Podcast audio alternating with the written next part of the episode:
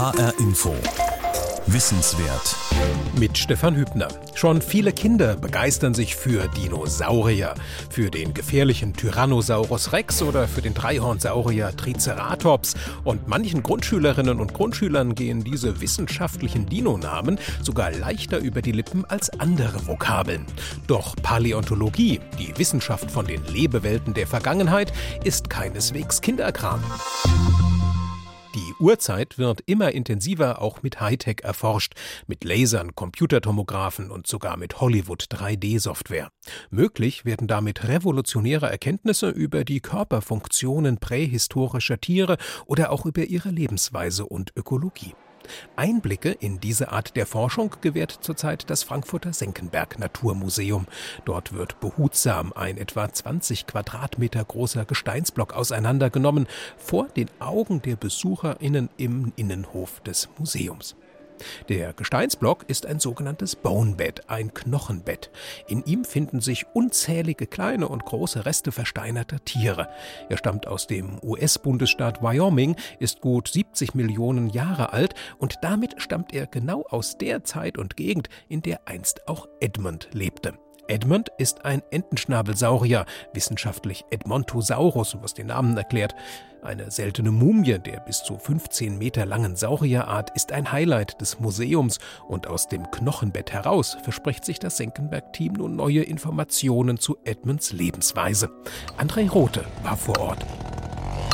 Wenn Sie diese Geräusche hören, denken Sie vielleicht an Baumfellarbeiten oder an Holzkunst. So kann es aber auch bei paläontologischen Ausgrabungen klingen. Und so klingt es zum Teil auch im Ausstellungspavillon im Innenhof des Senckenberg Museums. Denn dort wird das aus Wyoming rübergebrachte Knochenbett erforscht. 70 Millionen Jahre ist es alt. Genau die Zeit, in der die Mumie Edmond einst auch gelebt hat. Eine von langer Hand geplante Aktion, um das Leben und das Habitat des Entenschnabelsauriers Edmund zu erforschen? Weit gefehlt. Bei einem Treffen 2017 wurde über mögliche Ausgrabungen in einem Dino-Hotspot im US-Bundesstaat Wyoming diskutiert. Zusammen mit dem Fossiliensammler Dr. Burkhard Pohl aus Wyoming. Und am Ende des Abends kam etwas Außergewöhnliches heraus, sagt der Leiter der Arbeiten am Frankfurter Knochenbett, Philipp Havlik. Dann haben wir uns gegenseitig hochgestachelt. Er hat gemeint, ach, hast du mal Bock, irgendwie eine Dino-Grabung zu machen? Und ich habe mir gedacht, gut, wenn der groß auftragen kann, kann ich das auch. Dann habe ich gesagt, jo, aber nur in Frankfurt. Und er hat gesagt, gut, mach mal. Naja, und dann hatten wir die Soße. Dann muss man beide mit der Situation irgendwie umgehen. Havlik bezeichnet das alles als glücklichen Zufall. Wie auch die Tatsache, dass die Saurierforscher beim Suchen nach einer passenden Grabungsstelle in Edmonds Heimat fündig wurden. Zu dem Zeitpunkt bei diesem Treffen war mir bei weitem nicht bewusst, dass wir genau in das Fundgebiet von unserem Edmontosaurus reisen würden. Tatsächlich haben wir uns ganz verschiedene Fundstellen in Nordamerika angeschaut. Von Montana bis runter nach Wyoming, vom West nach Ost da drin. Also wir haben wirklich alle möglichen Steinöden inspiziert und nachgeschaut, was taugt denn was. Und als ich dann noch gehört habe, wo jetzt die nächste Station ist, dann war es eigentlich geschehen. Dann war klar, wo wir graben müssen. In den USA sind Grabungsrechte ein schwieriges Thema. Ausgerechnet an der Edmontosaurus-Fundstelle von 1905 hatte der Fossiliensammler Dr. Burkhard Pohl zufällig die Grabungslizenz. Gesagt, getan. Mit Bagger, Spitzhacke und Meißel wurde das Knochenbett aus dem Boden von Wyoming befreit, verpackt und nach Deutschland verschifft. Ein kompletter Saurier wird in diesem Gestein nicht erwartet. Aber was dann? Vorletzte Woche kam zum Beispiel ein Unterkiefer von einem Edmontosaurus zum Vorschein. Super, das ist genau das Zeug, was wir für die fortlaufenden Untersuchungen brauchen. Aber es gibt so ein paar Sachen, die hätte ich gerne. Und naja, ob sie jetzt realistisch sind oder nicht, weiß ich nicht. Ich würde mich extrem über einen kleinen Säugetierkiefer oder noch cooler einen Säugetierschädel freuen. Naja, weil da das Ökosystem versteckt ist. Das eine ist der große Dinosaurier. Von T-Rex wissen wir ziemlich viel. Edmontosaurus ist eigentlich fast ausgelutscht, was jetzt die reine Anatomie von den Viechern anbelangt. Nicht was die Lebensweise anbelangt. Ja? Aber wir wissen, wie sehen die Viecher aus. Das gleiche gilt für Triceratops und Konsorten. Das kann jeder. Irgendwann wird dieses Knochenbett im Senckenberg Museum abgetragen sein. Philipp Havlik hofft bis Ende 2021. Und dann kommt Teil 2 der Präsentation. Denn die Wissenschaft und somit die Forschung an den Funden ist das eine. Das andere ist die Vermittlung für den Besucher. In der heutigen reizüberfluteten Welt reicht ein einsames Skelett nicht mehr aus. Es sei natürlich schön, einen Triceratops, einen Dreihornsaurier zu haben, sagt Philipp Havlik, aber dabei schaut er nachdenklich und schildert seine Vermittlungsvision fürs 21. Jahrhundert. Ich glaube, das Wichtige sind die Exponate, die wir haben. Diese Objekte, diese Originale, darauf stehen die Leute. Das ist toll. Und ich werde auch noch in 100 Jahren hier mit einem Kind reingehen und sagen, schau mal, so sieht Triceratops aus. Und diese großen Viecher haben hier irgendwann mal gelebt. Dieses Erlebnis wird bleiben. Was sich ändert, ist die Art der Vermittlung. Und das ist das Fundamentale. Und das ist das, was wir hier auch auf der Grabung momentan machen. Wir wollen aus erster Hand informieren, wie funktioniert Forschung. Und das ist mein Traum. Ich stelle mir ein Museum vor, in dem ein großes Dinoskelett ausgebuddelt, untersucht und aufgebockt wird. Das alles kostet Geld. Davon kann Professor Andreas Mulch, Direktor des Senckenberg Forschungsinstituts und Naturmuseums Frankfurt, ein Lied singen. Eine große sechsstellige Eurosumme war notwendig, um dieses Projekt zu stemmen. Und die soll bestmöglich eingesetzt werden, sagt Andreas Mulch. Über Zusammenarbeit mit verschiedensten Wissenschaftlerinnen und Wissenschaftlern haben wir uns ein kleines Programm ausgedacht, was versucht, von der Paläobotanik über die Geochemie bis hin zur Landschaftsentwicklung und zur Paläoklimarekonstruktion ein lebhafteres Bild zu zeichnen von der Welt, in der Edmond gelebt hat. Es geht darum zu verstehen, welche Nahrung hat äh, diese Edmontosaurierfamilie aufgenommen, wer hat sich von wem ernährt, gab es große Klimaschwankungen zu der Zeit, gab es eine starke Saisonalität des Klimas und genau da kommen diese ganzen State-of-the-Art-Methoden zum Einsatz, die wir heute brauchen, um aus den Fossilresten Informationen Informationen herauszukriegen, die uns eigentlich normalerweise verschlossen sind. Das könnte dann eines Tages auch Teil der Dauerausstellung des Frankfurter Senckenberg Museums werden. Das wird in den nächsten Jahren modernisiert und erweitert.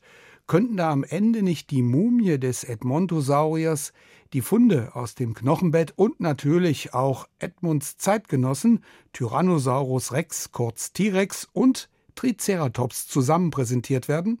Schließlich lebten sie alle in der Kreidezeit. An diesem Thema werde gearbeitet, sagt Andreas Mulch. Also irgendwie werden die natürlich miteinander kommunizieren müssen. Die gehören ja zusammen und ja. insofern müssen die auch äh, in der neuen Ausstellung aufeinander Bezug nehmen. Jetzt sind die alle drei natürlich auch nicht so ganz klein, sodass man sich räumlich überlegen muss, wie kriegen wir die denn miteinander hin. Ich glaube aber, ich kann jetzt schon versprechen, dass die Attraktivität unseres ersten Lichthofs mit den Dinosauriern auch in Zukunft nicht kleiner werden wird. Wann der Dinosaurier Lichthof im Frankfurter Senckenberg Museum im neuen Licht erstrahlt, steht noch nicht fest, zumal die letzte Renovierung erst 2003 endete. Einstweilen lassen sich die Ausgräberinnen und Ausgräber im Senckenberghof über die Schultern schauen und zeigen ihre neuen Funde wie einen 8 cm langen T-Rex-Zahn. Wie sagt Ausgrabungsleiter Philipp Havlik so schön, man kann auch an einem Haufen versteinerten Sand einiges lernen. Diese kleinen Details, die sind es, die uns verraten, wie sah denn ein Ökosystem aus? Und zwar ein Ökosystem, was für uns verdammt wichtig ist. Ein Ökosystem, bei dem eine extrem hohe CO2-Konzentration herrschte und das vielleicht ein schönes Sinnbild werden kann für das, was uns noch erwarten wird. Dann wird Philipp Havlik wieder nachdenklich, denn er meint natürlich die Folgen des aktuellen CO2-Anstiegs und die Auswirkungen auf unser Weltklima. André Rothe war bei der Bone Bettgrabung im Frankfurter Naturmuseum Senckenberg. Ja, und was passiert nun mit den Funden, die dabei freigelegt werden? Einige von ihnen gehen zum weiteren Erforschen an die Frankfurter Goethe-Universität, ins Labor des Geologen Professor Wolfgang Müller. Er ist zu Gast heute bei HR Info Wissenswert. Guten Tag. Guten Tag. Herr Müller, so eine Bonebettgrabung, so eine Knochenbettgrabung, das erscheint erstmal als ein eher ungewöhnlicher Zugang zur Paläontologie. Man mag fast sogar von so einer Art ja, Eventisierung sprechen wollen, wenn man das so hört. Aber zugleich wird dabei ja deutlich, in den letzten 20, 30 Jahren, da hat sich in dieser wissenschaftlichen Sparte Paläontologie offenbar ganz viel getan. Was, Herr Müller, interessiert Paläontologen heute? Sie haben vollkommen recht, das ist ein eher ungewöhnlicher Zugang zu dem Thema, aber es macht es auch unheimlich spannend, weil wir durch diese Bonebed-Grabung eine kontrollierte Ausgrabung hier quasi im Labor stattfinden lassen können. Und wir können hier ganz kontrolliert, langsam mit perfekter Dokumentation eben Proben ausgraben, mit einer Detailliertheit, die wir sonst eben nicht können. Und dadurch auch, weil es ein Bonebed ist, was schon der Name sagt, es enthält eben sehr viele Knochen und Zähne, es enthält sehr viel Material und damit haben wir eine viel bessere Möglichkeit, auch mit unseren Methoden, die aus der Geochemie kommen, seltenes Probenmaterial, das eben dann nicht so selten ist, weil wir eben sehr viel davon haben, zu zerschneiden und zu analysieren und dadurch eben weniger auf das Gutdünken eines Kurators angewiesen sind, der ihm sagt, nein, aber meine kostbaren Knochen kannst du nicht zerschneiden. Was wäre denn eine Untersuchung, die Sie an so einem Bonebed im Hof vom Senckenberg Museum machen können, die Sie draußen, wenn das noch in Wyoming sich befände, gar nicht machen könnten? Ich bin nicht die Person, die ja im Gelände das ausgraben würde, aber es ist eben die Detailliertheit der Dokumentation, die eben so wichtig ist. Wir können viel langsamer, ganz im Feinstmaßstab abgraben und ausgraben und die Kleinstfossilien noch aus dem Sediment rausholen, durchschwemmen, was im Gelände einfach zeitmäßig nicht möglich ist. Also es ist auch ein Eindämmen von Verlusten, was genau, dann stattfindet. Genau, es ist absolut ein Eindämmen von und eben das Kleinstzähne, zum Beispiel, wenn man Säugetiere findet in einem Dinosaurierumfeld, die sind in aller Regel eben relativ klein und die muss man eben durch Schlemmen nennen wir das, also durch Sieben mit Wasser. Und das ist eben viel einfacher im Labor, also hier vor Ort, als im heißen Wyoming oder kalten Wyoming, je nachdem. Jetzt vertreten Sie, Wolfgang Müller, die wissenschaftliche Disziplin der Paleo-Umweltforschung. Auf welche Funde aus diesem Bonebed haben Sie es denn da im Speziellen abgesehen? Sind das die Zähne, die Sie schon erwähnt haben, die Sie besonders interessieren? Das ist ganz richtig. Also wir sind sehr spezialisiert, wenn Sie wollen. Wir suchen uns konkret die Zähne aus. Der Zahnschmelz ist es, was uns interessiert, weil der Zahnschmelz ist sehr hart und ist dadurch auch fossil sehr gut erhalten, chemisch erhalten. Besser als Knochen. Knochen sind poröser, Knochen enthalten sehr viele Hohlräume. Aber der Zahnschmelz eben nicht. Der Zahnschmelz ist ein extrem dichtes Material, das sich eben sehr gut erhält, selbst über Millionen und Zehner Millionen Jahre. Was ist denn das Besondere an der Chemie des Zahnschmelzes? Sie haben eben schon gesagt, kompakt, also sehr dicht, sehr hart. Aber woraus besteht der? Was sind die chemischen Elemente, die den Zahnschmelz für Sie spannend machen? Unsere Zähne, wie auch die Knochen auch, sind aus einem Mineral aufgebaut, das nennen wir Apatit, ist nur Calcium und Phosphor-Sauerstoffverbindung. Und anstatt diesem Calcium baut der Apatit andere Elemente ein, wie zum Beispiel Strontium oder Magnesium oder Barium, über die wir was aussagen können. Oder der Sauerstoff im Phosphat gibt uns einen Hinweis auf die Bildungsbedingungen, Temperatur zum Beispiel oder Niederschlag. Und auf diese chemischen Bestandteile haben wir es abgesehen, insbesondere auch ihre Isotopenzusammensetzung. Isotopen, das bedeutet? Ein Element enthält unterschiedlich schwere Atome desselben Elements, zum Beispiel Wasserstoff. Es gibt einen Wasserstoff 1, Wasserstoff 2 und Wasserstoff 2 hat, ist doppelt so schwer wie Wasserstoff 1, weil ein Neutron sich auch noch in den Atomkern reingeschlichen hat und dadurch den Atomkern doppelt so schwer macht. Und wenn es doppelt so schwer ist, werden in bestimmten Prozessen wie Regenbildung, Evaporation, Kondensation, verhalten sich denen je nach der Masse unterschiedlich. Und so entstehen sogenannte Isotopensignaturen, die wir dann in den Zähnen wiederfinden und die uns etwas aussagen über die Umwelt, in der der Saurier zum Beispiel gelebt hat. Das heißt, jetzt wird so ein Saurierzahn freigelegt aus diesem Bonebed. Der wandert vom Senckenberg Museum zu Ihnen auf den Frankfurter Unicampus am Riedberg ins Geowissenschaftliche Institut. Was machen Sie dann da mit so einem Zahn? Vielleicht sollten wir noch ganz kurz zurückgehen, wie sich diese Zähne bilden. Die bilden sich wie die Baumringe Tag für Tag gibt es einen Anwachsring. Und wenn wir eben eine Methode verwenden, wie wir diese Anwachsringe langsam chemisch am lesen können, und dafür verwenden wir insbesondere einen Laser, mit dem wir langsam Materialien abtragen, dann können wir diese Zeitreihe, diese tageweise Bildungsbedingungen lesen.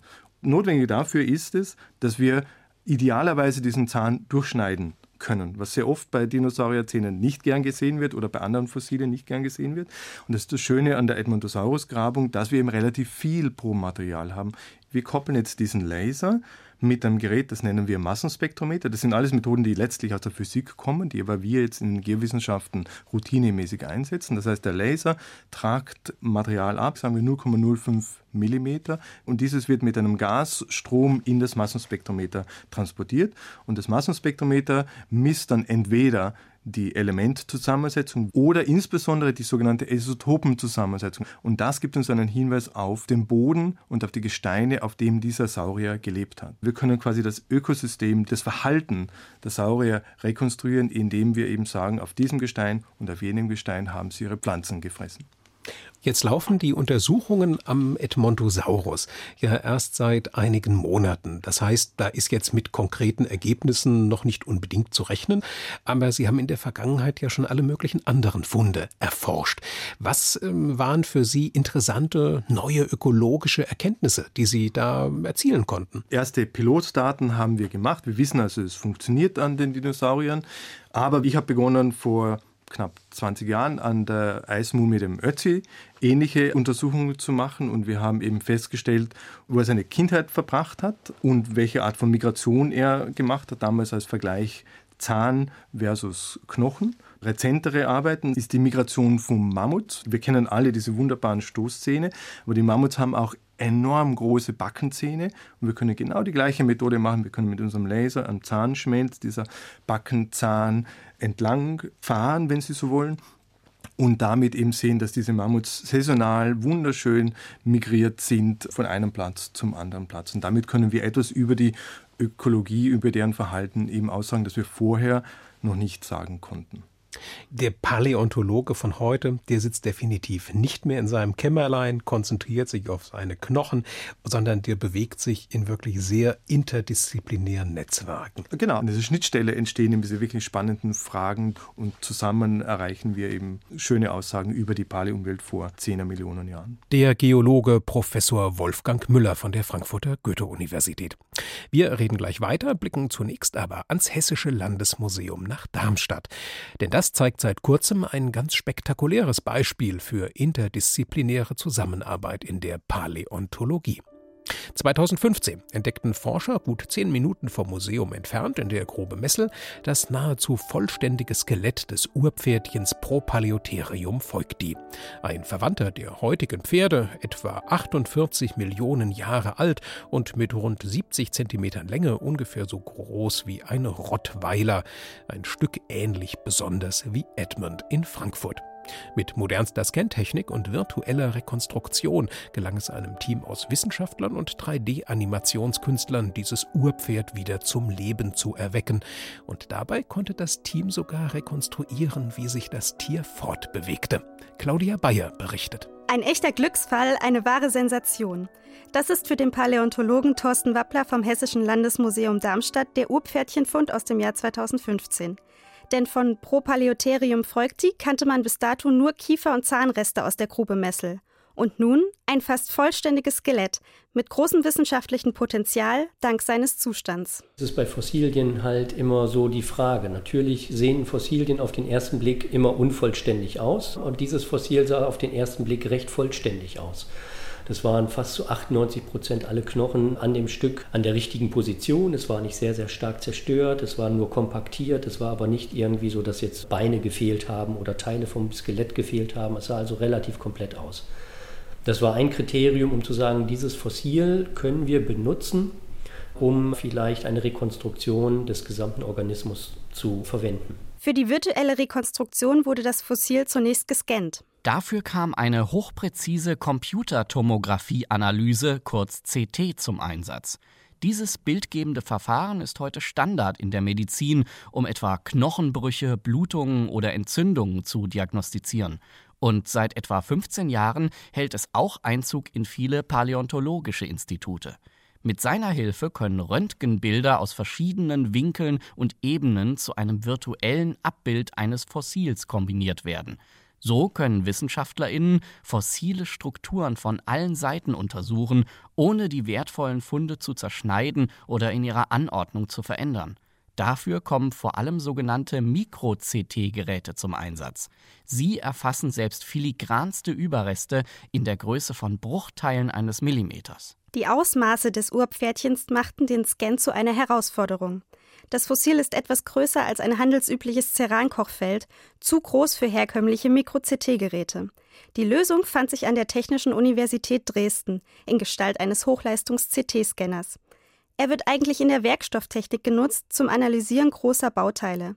Dieser Scanner lieferte die erforderliche Präzision und die nötige Energie, um das Fossil möglichst exakt zu digitalisieren. Pro Millimeter wurde das Fossil in 20 verschiedenen Ebenen gescannt, jede Schicht etwa so dick wie ein menschliches Haar. Die so generierten Daten bildeten den Ausgangspunkt für die digitale Rekonstruktion des Skeletts. Die Daten landeten im Computer von Amir Antikfar in Hamburg. Er ist Spezialist für die dreidimensionale digitale Rekonstruktion von fossilen Funden. Obwohl das Skelett auf den ersten Blick so gut erhalten war, stellte es Antikfa vor eine enorme Herausforderung. Denn geologische Kräfte hatten es im Laufe der vergangenen 48 Millionen Jahre auf eine Dicke von nur zweieinhalb Zentimetern zusammengedrückt. Eigentlich, wenn man seinen CT-Scan sieht, kann man das mit einer Scherberhaufen vergleichen. Da sind viele kleine Teile, die einfach miteinander geschmolzen werden müssen. Und die fehlenden Teile muss man dann selber ergänzen. Und da kommen wir als Illustratoren oft in Frage, weil wir im Gegensatz zu Wissenschaftlern versuchen einfach so sich nur mit dem, was vorhanden ist, zu beschäftigen. Wir versuchen die fehlenden Stücke einfach so anhand unserer Erfahrung und Kreativität, was wir haben, die zu ergänzen und nachzumodellieren. Eine Grundlage zum Weiterforschen. In diesem Fall für das Team von Professor Martin Fischer von der Friedrich-Schiller-Universität Jena. Die ForscherInnen haben bereits andere ausgestorbene Arten virtuell rekonstruiert. Und das in höchster Präzision. Paläontologie, Anatomie, Präparation und 3D-Kunst. Durch den permanenten Austausch entstanden digitale Tieranimationen, die die Realität möglichst exakt abbilden. Um das Messeler Urpferdchen rekonstruieren zu können, wurden auch die Skelette weiterer Urpferde gescannt. Denn nicht alles war im CT-Scan des Fossils aus dem Jahr 2015 zu erkennen. Vor allem beim Schädel musste auch mit Daten anderer Scans gearbeitet werden. So entstand zunächst ein digitales, später mit Hilfe von 3D-Druckern auch haptisches Modell des Urpferdchenskeletts. Die virtuelle Rekonstruktion des Knochenbaus war für das um Martin Fischer erst der Anfang. Wie sah der gesamte Körper dieses Säugetiers aus und wie bewegte es sich? Wie lief es? An dieser Stelle kam Jonas Lauströ ins Spiel, wie Amir Antikwa, ein 3D-Animationskünstler aus Hamburg. Seiner Meinung nach ist die Rekonstruktion von Bewegungsmustern urzeitlicher Tiere immer eine Gratwanderung zwischen Faktenlage und Spekulation. Denn im Gegensatz zu heute noch lebenden Tieren fehlt hier die Vorlage aus der Natur. Das ist eigentlich auch unsere Idee gewesen, keinen einzelnen richtigen Lauf zu präsentieren, sondern eben zu sagen, was sind die Eckpunkte und dazwischen ist Spekulation und das auch dem Betrachter offen zu legen. Wir nähern uns und haben einen Bereich, der möglich ist aber sagen auch ganz klar, was nicht möglich ist. Um die Bewegungen des Urpferdchens zum Leben zu erwecken, konnte Jonas Lauströer auf vorangegangene Bewegungsanalysen von Tieren vergleichbarer Größe zurückgreifen, Hunden zum Beispiel. Zum Einsatz kamen sowohl Filmaufnahmen als auch das sogenannte Motion Capture Verfahren. Bei ihm werden Bewegungen digital aufgezeichnet. Für die eigentliche Rekonstruktion der Urpferdbewegungen wurde schließlich eine Software namens Maya verwendet. Sie wurde auch in Kinofilmen wie Ice Age und Der Herr der Ringe eingesetzt, sowie in zahlreichen Computerspielen. Die Vorgängerversion dieses Programms erweckte in den 90er Jahren die Dinosaurier in den Jurassic Park-Filmen zum Leben. Das Ergebnis der 3D-Rekonstruktion zeigt ein Wesen, das mit seinen heute lebenden Verwandten auf den ersten Blick nicht viel gemein hat. Mit einer Schulterhöhe von gerade 40 Zentimetern ist es ziemlich klein. Die gedrungene Statur erinnert eher an ein Reh mit sehr kurzen Beinen. Und der Gang kommt eher einem Hund gleich, denn einem Turnierpferd. Über Fellstruktur, Fellfarbe und Muster aber können die ForscherInnen weiterhin nur mutmaßen. Einzelne Funde einer Schwanzquaste oder gelegentlich gefundene konservierte Farbpigmente liefern zwar Anhaltspunkte für Spekulationen, das tatsächliche Aussehen des Urpferdchens lässt sich aber auch mit moderner 3D-Animationstechnik nicht mehr nachvollziehen. Es bleibt der Fantasie überlassen. Die digitale Rekonstruktion des Urpferdchens pro Paleotherium folgt die. Laut Thorsten Wappler ist der Aufwand, der hier betrieben wurde, nicht vergleichbar mit der heutigen Standardauswertung von Fossilien. Sie beschränkt sich meist auf Mikro-CT-Aufnahmen. Wenn man das verwendet und da letztendlich eine dreidimensionale Rekonstruktion rausmacht und ein Skelett wieder rekonstruiert, hilft das ungemein, dieses Skelett dann wirklich mehr oder minder lebendig vor den eigenen Augen erscheinen zu lassen. Das hilft nicht nur den Besuchern, das hilft auch uns, wenn wir dieses Skelett anschauen und gucken dann, wie passen die Knochen zusammen, macht das überhaupt Sinn? War das ein schneller Läufer, ein agiles Tier oder war das eher etwas langsamer unterwegs? Das hilft dabei dann schon, dass man solche Daten dann dreidimensional hat und dann auch rekonstruiert und nicht so zusammengepresst. Eine standardmäßige 3D-Rekonstruktion von Fossilien hält der Paläontologe für unrealistisch. Dazu fehle es im Augenblick vor allem an der Rechenleistung und an Menschen wie Martin Fischer, Amir Antikva und Jonas Lauströer und ihre über Jahrzehnte gesammelten Daten. So bleibt das digitale Urpferd wie sein Fossil vorerst ein Glücksfall, eine Sensation. Claudia Bayer über das Urpferd in Darmstadt. Und aus Frankfurt von der Goethe-Universität ist der Geologe Professor Wolfgang Müller mein heutiger Gast bei HR Info Wissenswert. Herr Müller, lassen Sie uns am Ende nochmal in die Zukunft blicken. Die Paläontologie wird sich ja auch weiterhin fortentwickeln. Stehen denn bereits neue Techniken, Methoden in den Startlöchern? Zum einen ist dieses mit dem Laser die Zeitreihen zu lesen etwas, was durchaus erst neu ist und da werden wir einiges noch an hoffentlich revolutionären oder zumindest neuen kundtun. Es gibt neueste Daten, wo wir auch aus dem Zahnschmelz das ganz, ganz klein wenig an doch organischem Material beginnen zu analysieren zu können. Das ist wirklich ganz, ganz wenig. Und eben nicht nur auf Knochenmaterial, das immer sehr schlecht erhalten ist, zurückzugehen. In diese Richtung geht es auch. Und was werden dann die Fragen sein, denen Sie sich in den nächsten Jahren mit der Forschung zuwenden Die, die Fragen sind Ernährung zum einen, hohe Zeitauflösung. Das heißt also, so ähnlich wie wir uns eben in einem saisonalen Klima uns befinden, müssen wir herausfinden, wie war diese Saisonalität in der Vergangenheit, wer ist wohin gewandert, waren die alle vor Ort. Ähm, das können wir über die Zähne machen und andere Fragestellungen in Richtung eben, was war die Körpertemperatur der Lebewesen, das ist ganz, ganz wichtig, um eben etwas wirklich konkret über die, ihre systematische Stellung auszusagen. Und Philipp Havlik hatte in dem Beitrag, den wir vorhin hörten, auch angeschnitten, dass es auch um die Erforschung der klimatischen Verhältnisse, der paläoklimatischen Verhältnisse äh, geht. Das ist doch offensichtlich auch eine relativ äh, junge Angelegenheit auch, dass man äh, das Klima so rekonstruiert. Das ist absolut richtig. Die Disziplin der Paläoklimatologie ist eben der Versuch, das Klima der Vergangenheit, der letzten Hunderttausende, aber auch Millionen von Jahren quantitativ zu rekonstruieren, zu sagen, also die Oberflächentemperaturen der Erde waren so und so an diesem, diesem Platz in den Tropen oder den mittleren höheren Breiten. Und damit können wir dann auch Klimamodelle, die wir ja haben, um auch das Klima heute zu verstehen und in die Zukunft zu schauen. Mit diesen Methoden können wir auch das Klima der Vergangenheit beschreiben mit diesen Modellen und quasi so eine Art Rücksage, so eine Zurückvorhersage wie man das nennen möchte, und eben zu sehen, wie gut können unsere Klimamodelle heute das Klima der Vergangenheit, Temperatur etc. beschreiben oder müssen wir nachkalibrieren und können diese Klimamodelle bestimmte Dinge noch nicht. Und damit können wir eben quasi auch etwas in Richtung Klima in der Zukunft beitragen. Wir begeben uns jetzt in ein Hoch-CO2-Klima aufgrund unserer Verbrennung von fossilen Brennstoffen. Dieses Hoch-CO2-Klima gab es schon in der Vergangenheit. Zehn Millionen Jahre nachdem oder 15 Millionen nachdem die Dinosaurier ausgestorben sind, gab es ein extrem warmes Klima auf der Erde im sogenannten Eozän. Und das heißt, wenn wir jetzt beschreiben, okay, die eozänen Ozeane hatten diese Temperatur und die eozänen Polregionen hatten diese Temperaturen, dann müssen unsere Klimamodelle diesen Temperaturgradienten widerspiegeln. Und das können sie zum Teil noch nicht gut genug. Das heißt, es gibt vielleicht zusätzliche Parameter wie Wolkenbildung, die man eben noch in diese Parametrisierung reinbinden muss.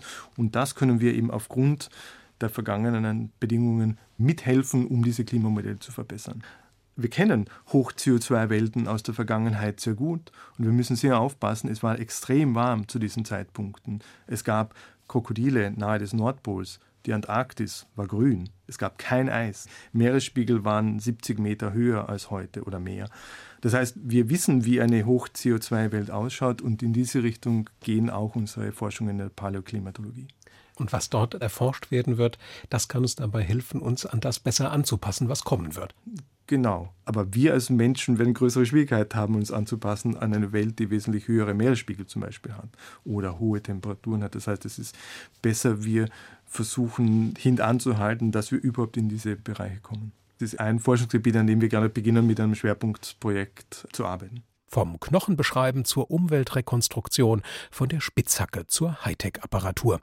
Die Paläontologie erlebt zurzeit grundlegende Veränderungen. Vielen Dank an den Geologen Professor Wolfgang Müller von der Frankfurter Goethe-Universität.